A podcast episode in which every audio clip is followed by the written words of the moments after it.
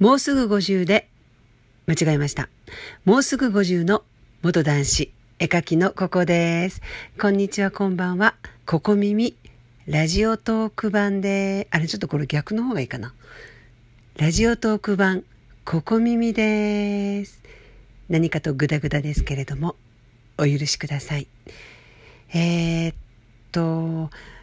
いろいろお便りをいただいておりまして、今日はお便りをもとにラジオトーク進めていきたいと思うんですけれども、まあ、雑談と思って聞いていただけたら的な感じで思います。皆さんも画面の下の方に質問箱というかご質問のお便りを送るところがございます。ご質問ってなってるんですけれども YouTube とか、ここ耳を聞いたご感想でも結構ですし、もちろん質問でも結構ですし、作品のご感想、なんか何でも結構ですので、ラジオトークにはコメント欄がないので、そちらに何でも書いてくださいまし。ということで、いただいているお便りを読んでいきたいと思います。ココさん、黒ココの NG 動画は、崩れ倒れるココさん、壺にはまったココさん見てて、一緒に笑い転げちゃいました。ということなんですけれども、もうすぐ50の元男子というね、ちょっと挨拶を最近 YouTube でしておりまして、最初のアップロードの時になかなか言えなくて、本当だったら全部カットだったんですけれども、ココアートチャンネルの NG 部分を黒ココにアップして、それをご覧いただいたということで、ありがとうございます。それから、ラジオトーク発射往来ですね。ココさんの声は癒されます。好きです。語り方は丁寧で、トーク上手、聞きやすいし、聞いているとなぜかニコニコしちゃう。ふふふって気持ちがほぐれます。日々何度も聞くことができて幸せです。ココさんいつもトーク発信してください。お願いします。何度も聞いてくださってるの？何度も？一日に？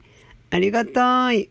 ありがとうございます。それから、ココさんのねっとり焼き芋のようなトークっておかしくって笑っちゃってます。ココさん、コメント読んでくださりありがとうございます。ココさん、ラジオトークは雑談だからとても楽しく聞けるし、とちっちゃうと笑わせてくれて楽しいです。何度も聞き返すことができて良いですね。ココさんの声も癒される。もうありがとうございます。ココさん、今日のテーマ、幸せの見つけ方、ラジオトークはとても良いお話でした。ココさんが幸せですっておっしゃった時、私は自分がすごく幸せに感じました。それがきっかけで、私は人が幸せだなとか、嬉しいとか言っている時、幸せを感じます。ココさんのおっしゃるように、これから感謝の数を数えていこうと思います。ありがとうございます。こちらこそです。それからそれから、ココさん、高橋名人ばりに、長ネギ、各1000回まで 押しました。まだまだ連打しますよ。与えられた環境の中で、日々の中で楽しいことを見つけて生きていきたいと思います。感謝の気持ちって大切ですね。ココさんありがとうございます。ということなんですけれども、こちらこそでございます。ありがとうございます。ココさんこんばんは。連打しまくりますよということで、なんだか皆さん、最近すごいんですけど、あのハートマークとか、ニコニコマークとか、いろいろなものがすごくて、本当に感謝しています。もう励みになる。本当にもう涙が出るぐらい嬉しいです。ありがとうございます。さっきもね、なんか人が嬉しいって言ってると嬉しくなるとか、いうのってあると思うんですけれども笑顔とかっていうのも伝染しますよね。だから動画でなるべく楽しいものとかもアップロードしたいんですけれどもまたこれからもいろいろな動画とかラジオトークとかここ耳とかアップするのでよかったらご覧ください。それからちょっと気になったお便りなんですけれども最近会社で嫌味を言われて困っています。嫌味を言う人ココさんはどう思いますか？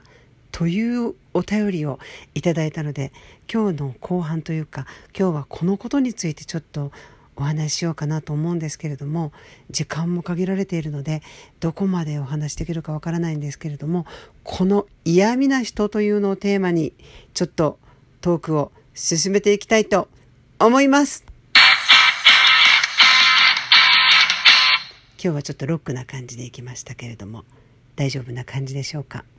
嫌味を言う人っていますよね。私も会社勤めをしたことがないし、あの、働いたことがないので、会社の人間関係っていうのがどういうものなのかってことが詳しくわからないので、ちんぷんかんぷんな答えになるかもしれないんですけれども、私もこう仕事をしてて、ギャラリーさんとかデパートとかホテルの方とこう仕事を進めてると、やっぱり少なからず嫌味な人っています。そして毎回毎回お客様でも嫌味な人がいて、なんか人を否定することを生きがいにしてる人っているんですよ。誰かを否定することでしか、誰かに嫌味を言うことでしか自分を肯定できないかわいそうな人っていて、特に私は絵を描くので、もうつらつらと学歴のこととか絵柄のこととか、もう最初から最後まで全部嫌味で描いていく人もいらっしゃるんですね。まあそれもこれも仕事だから、お客様の場合は受け取らないといけないけれども、一度私もこの嫌味な人っていうのをね、分析したことがあるんですよ。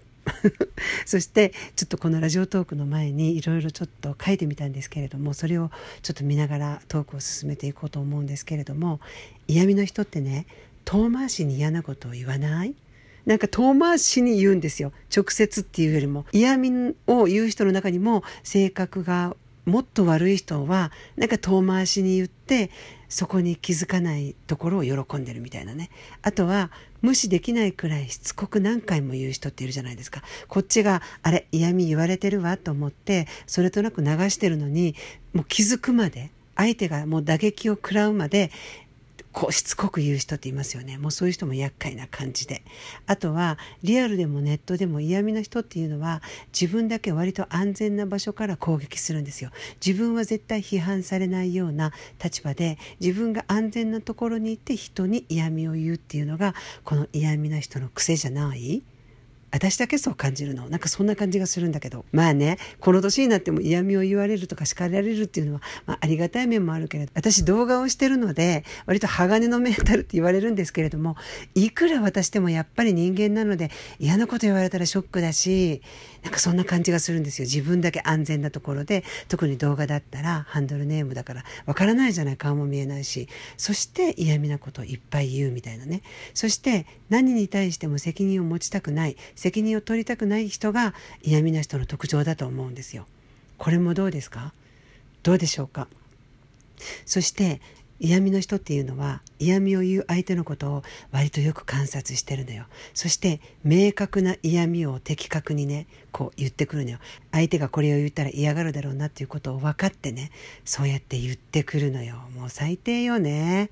本当にもうそういうね嫌味な人っていうのは少なからずやっぱりねこの世の中に存在してるので大変なんですけれどももうちょっと時間が終わりかけてるのでちょっとこのテーマは改めてじっくりと動画にしたいと思います。ちょっと分析していろいろ検索して動画でこの嫌味な人ということをテーマに一本作るのでもうちょっとだけお待ちくださいって言ってもちょっとしばらく時間かかると思いますけれどもスタッフにも調べてもらってこの嫌味な人ということをテーマにちょっと動画を作りたいと思います。ココアートチャンネルか黒ココかどちらになるかわからないけれども必ず作るのでちょっとお待ちください。ちょっとすごいネタをいただいたような重いテーマなので、ちょっと雑談では話しきれないところもあったんですけれども、また改めて動画でこの嫌味な人についてお答えしたいと思います。お便りでラジオも動画も作ることができました。ありがとうございます。どしどしと下の質問から質問でもお悩み相談でもご感想でも何でもお待ちしています。ありがとうございました。それではまた次のラジオトーク版ココ耳でお会いしたいと思います。もうすぐ50の元男子絵描きのココがお届けしました。最後までお付き合いいただいてありがとうございました。